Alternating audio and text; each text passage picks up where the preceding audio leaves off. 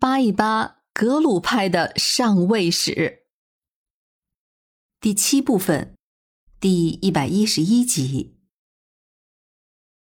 咱们前面提到过，武士班禅一直没能进京面圣，说的理由就是怕得了天花。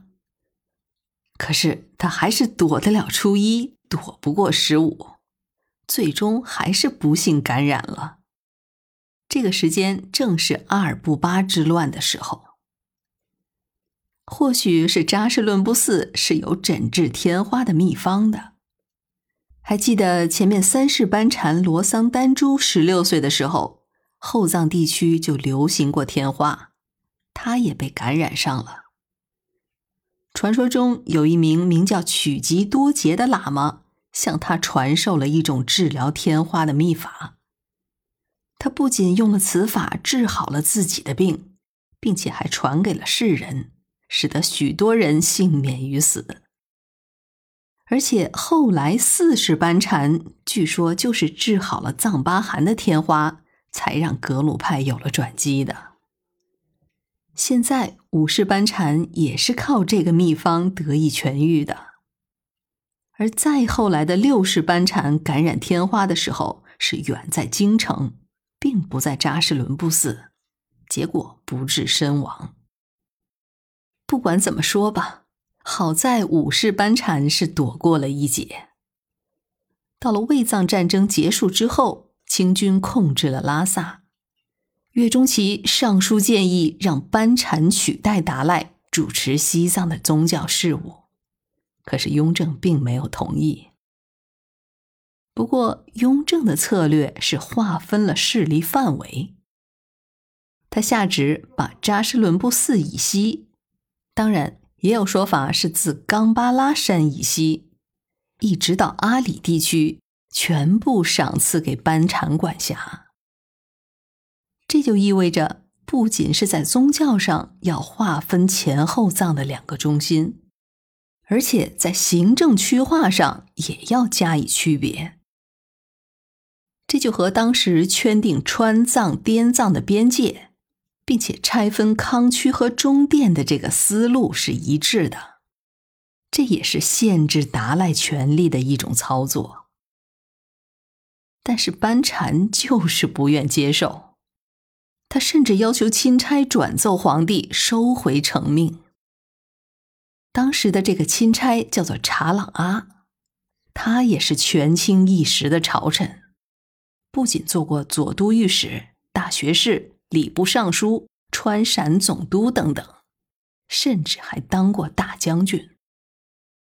岳钟琪犯事儿之后，就是被他拿下，并且取而代之的。顺便，咱们在这八卦一下这个查朗阿的女儿是嫁给了怡亲王十三爷允祥的公子弘角，做了继福晋的。这红角可也是被雍正恩赐了世袭罔替的郡王的，号称十三爷一门出了两个世袭罔替。只不过后来他因为卷入了洪熙的案子，这个世袭罔替就被废掉了。查朗阿的这个闺女说是比较专横，她生逼着就是不让红角纳李许的孙女为妾。并且还将人赶出了府邸。后来，此女被赶出府之后，就回到了曹雪芹的身边。那是因为他们两个当年是定的娃娃亲。这是怎么回事呢？曹雪芹的父亲曹雍继任他的父亲曹寅做了江宁织造，在他死后，又是曹府作为过继的儿子接替了这个江宁织造。可是他在任上犯事儿，被革了职，抄了家。抄家之后，就是被李许继任了他的江宁织造，所以才有曹雪芹和李许的孙女儿定的娃娃亲。这李许后来也败了事儿，所以才想着把孙女儿送到了怡亲王府，大概也是想攀高枝儿吧。可是结果就被这个查朗阿的女儿给搅黄了。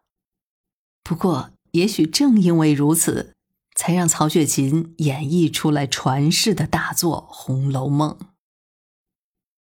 咱们收了心思，再回来说西藏。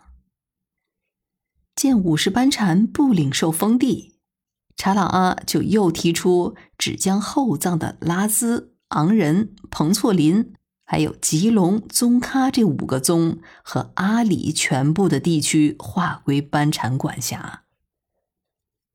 在这儿要注意一下，这查朗阿都能代替天子来谈条件，可见他当时的地位和宠幸是有多高。但是班禅依然婉拒。最后也只是接受了其中的拉孜、昂仁和彭措林这三个宗。不过，从此班禅系统的拉章就归清朝政府直接领导了，受驻藏大臣的监督，并且领有自己的属民和辖区。这俨然就是一个独立的地方政权，并不受拉萨的噶夏政府管辖。在七世达赖被迁移到礼堂之后，五世班禅还曾经短暂的在拉萨主持了格鲁派的日常事务，但是他很快就提出返回日喀则，不再过问教派的事务了。也正是五世班禅的这种态度，使他跟七世达赖也得以关系融洽。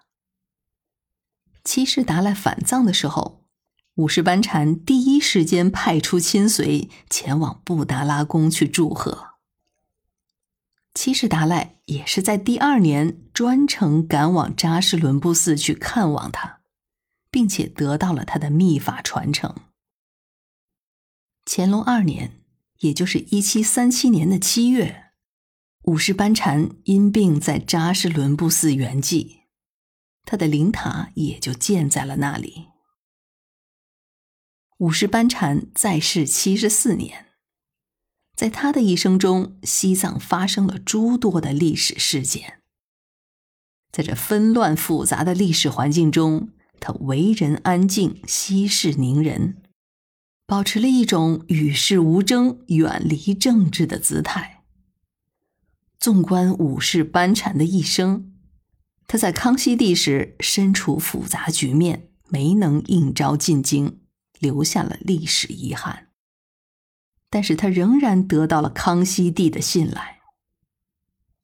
他又在整个的雍正朝也一直备受朝廷的信任，并且起到了定海神针的作用。